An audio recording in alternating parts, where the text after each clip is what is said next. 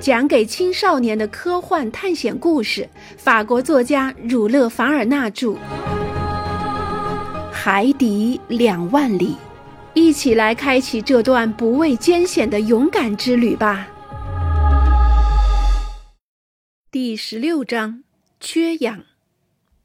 就这样，在鹦鹉螺号的上方、下方都是无法穿透的冰墙，我们成了大浮冰的囚徒了。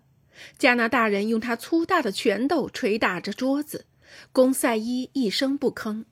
我盯着尼莫船长，他脸上又恢复了平静的冷漠神情。他交叉双臂，思索着。鹦鹉螺号再也不能动弹了。终于，船长发话了：“先生们，他语气平静地说，在我们这种情况下，有两条死路。”这个不可理喻的人物，好像是一个在给学生做论证的数学老师。第一，他接着说，是被压死；第二是窒息而死。我还没有说到有饿死的可能性，因为鹦鹉螺号上的食物储备肯定坚持的比我们还久。那让我们考虑一下被压死和窒息而死的可能性吧。对于窒息，船长，我回答是不足为患的，因为我们的储气罐储备是满的。说的对，尼莫船长说。可它只能提供两天的空气，而且我们目前潜入水中已经三十六个小时了。鹦鹉螺号船上的混浊空气已经需要更换了，在四十八个小时以后，我们的储气就会耗光。那好，船长，我们一定要在四十八小时前脱身。我们至少会试一试凿穿包围着我们的冰墙的。凿哪一边？我问。探测器会告诉我们的。我将让鹦鹉螺号停在下面的冰层上。我的人穿上潜水服，就可以打穿冰上最薄的冰壁。我们可以打开客厅的嵌板吗？没什么大不了的，我们再也走不了了。尼莫船长出去了。过了一会儿，一阵笛声传来，我知道储水器正在冲水。鹦鹉螺号慢慢的往下沉，最后在三百五十米深的一块冰面上停下来。这是下层冰层沉到水中的深度。我的朋友们，我说，情况严峻，但我相信你们的勇气和你们的能力。先生，加拿大人回答我说：“在这种时候，我是不会指责为难您，使您烦恼的。我时刻准备着为了大家的脱险贡献一切。”好，尼德，我握着加拿大人的手说：“我补充一句。”他接着说：“我拿铁镐就像拿鱼叉一样得心应手。如果我对船长有用的话，他可以吩咐我干活。”他是不会拒绝您的帮助的，请这边来，尼德。我领着加拿大人来到鹦鹉螺号船员正在穿潜水服的房间里。我向船长转达了尼德的提议，船长马上就接受了。于是加拿大人穿上海底工作服，一会儿就和他的工友一样准备妥当了。他们每个人背上都背着一个充满了大量纯净空气的卢卡罗尔空气箱。鹦鹉螺号船上的储气罐已经抽出了不少空气，但这是必要的。至于兰可夫灯，在这片灯光通明的水中是毫无用处的。当尼德准备完毕后，我就回到客厅里，玻璃窗打开着。我站在公赛伊旁边，观察着支撑着鹦鹉螺号船只四周的冰层。几分钟后，我看到了大约有十二个船组人员走进了冰层上。其中有尼德兰，他身材高大，容易辨认出来。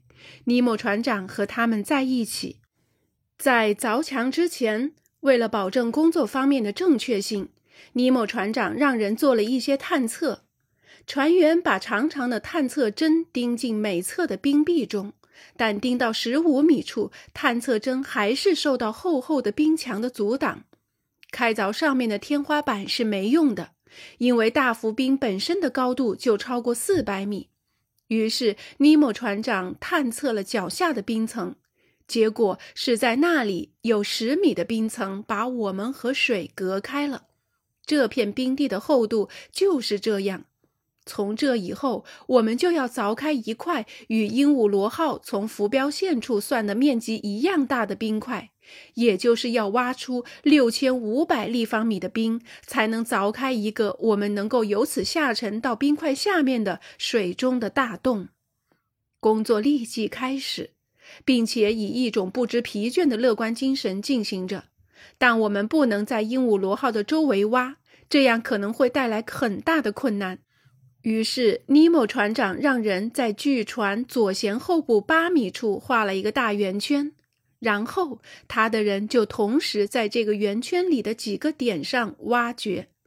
一会儿，铁镐就开始猛烈地敲击着这块坚硬的物质，一些大碎冰从大冰块上被挖了出来。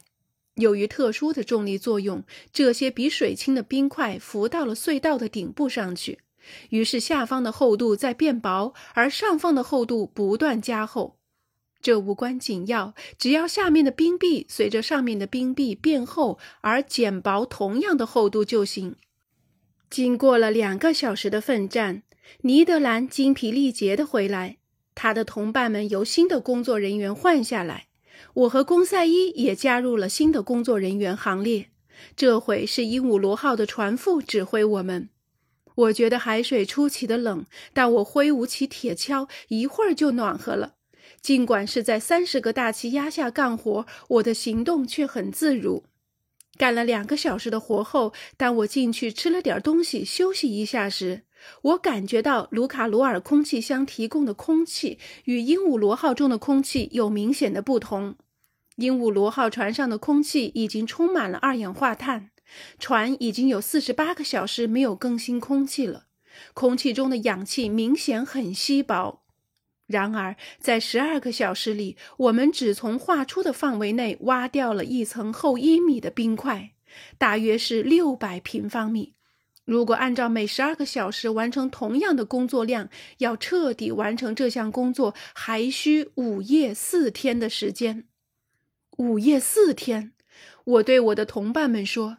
而我们只有两天的空气储备，且不提一旦逃出这个该死的监狱后，我们还可能被囚禁在大浮冰下，还不可能和上面的空气接触呢。尼德说：“他考虑的对极了。那谁能预料出我们脱身需要多少时间呢？在鹦鹉螺号能够重新浮出水面之前，我们难道不会因缺氧而窒息死亡吗？”难道和这冰幕中所有的一切一起葬身在这冰幕中是命中注定的吗？情形显得很可怕，但每个人都正视它，而且所有人都决定尽自己的义务，坚持到最终。根据我的预测，在夜间又有一层一米厚的冰层从这个大洞穴中被挖掉，但早晨。当我穿上潜水服，走到温度为零下六度至七度的海水中时，我发现两侧的冰墙正在逐渐合拢。由于里面的海水与外面的海水隔离，人的工作和工具的作用不能使它恒温，所以出现了冻结的趋势。面对着这个迫在眉睫的新危险，我们获救的机会还会有多少呢？而且，怎样阻止中间的海水冻结呢？这会使鹦鹉螺号的壁板像玻璃杯一样爆裂的。我丝毫不敢跟我的两个同伴提起这个新危险，这除了会打击他们为了自救而做的艰苦工作的积极性外，还会有什么用呢？但我一回到船上，就向尼莫船长汇报了这个严重复杂的情况。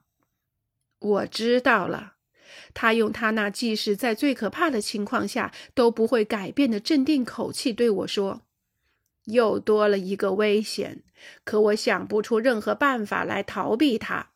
唯一的获救机会就是我们的工作必须干得比海水冻结快。关键是谁抢在前面，就是这样。谁抢在前面，最终我还是得接受这种说法。”这一天的好几个小时里，我鼓足干劲地挥舞着铁镐，工作一直支持着我。再说，干活儿就是离开鹦鹉螺号，就能直接呼吸从储气罐里抽出来储在空气箱里的纯净空气，就是离开鹦鹉螺号船上的稀薄浑浊的空气。到了傍晚，冰坑又被挖出了一米。当我回到船上时，我差一点因为空气中饱含的二氧化碳窒息而死。啊！为什么我没能找到一些化学方法把这种有毒的气体清除掉呢？氧对于我们来说是不缺乏的，所有的水中都含有大量的氧。我们可以用强电池把氧气电解出来，水说不定能为我们恢复生机。我美美的想着这个，但有什么用呢？我们呼吸出来的二氧化碳已经充满了船里的所有角落。要把二氧化碳吸收掉，就得把狗性钾盛在接收器中不断摇晃。可是船上没有这种物质，而且也没有其他替代物。那天晚上，尼莫船长不得不打开储气罐的阀门，在鹦鹉螺号的船内放出几股清新的空气。如果没有这种预防措施，我们都会醒不过来的。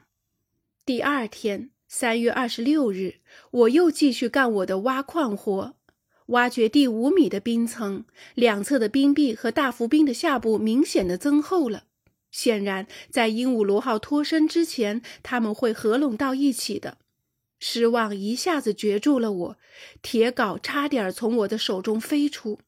如果我要被这些凝结的像石头一般坚硬的海水挤压的窒息而死，这是一种连凶残的野蛮人还没有发明的肉刑，那挖下去还有什么用呢？我仿佛掉进了一只怪兽那正合拢上的大嘴。尼莫船长指挥着工作，他本人也加入到干活的行列中。这时，他从我的身边走过，我用手碰碰他，给他指了指两侧墙壁。船右舷的冰墙至少向鹦鹉螺号的船壳靠近了四米。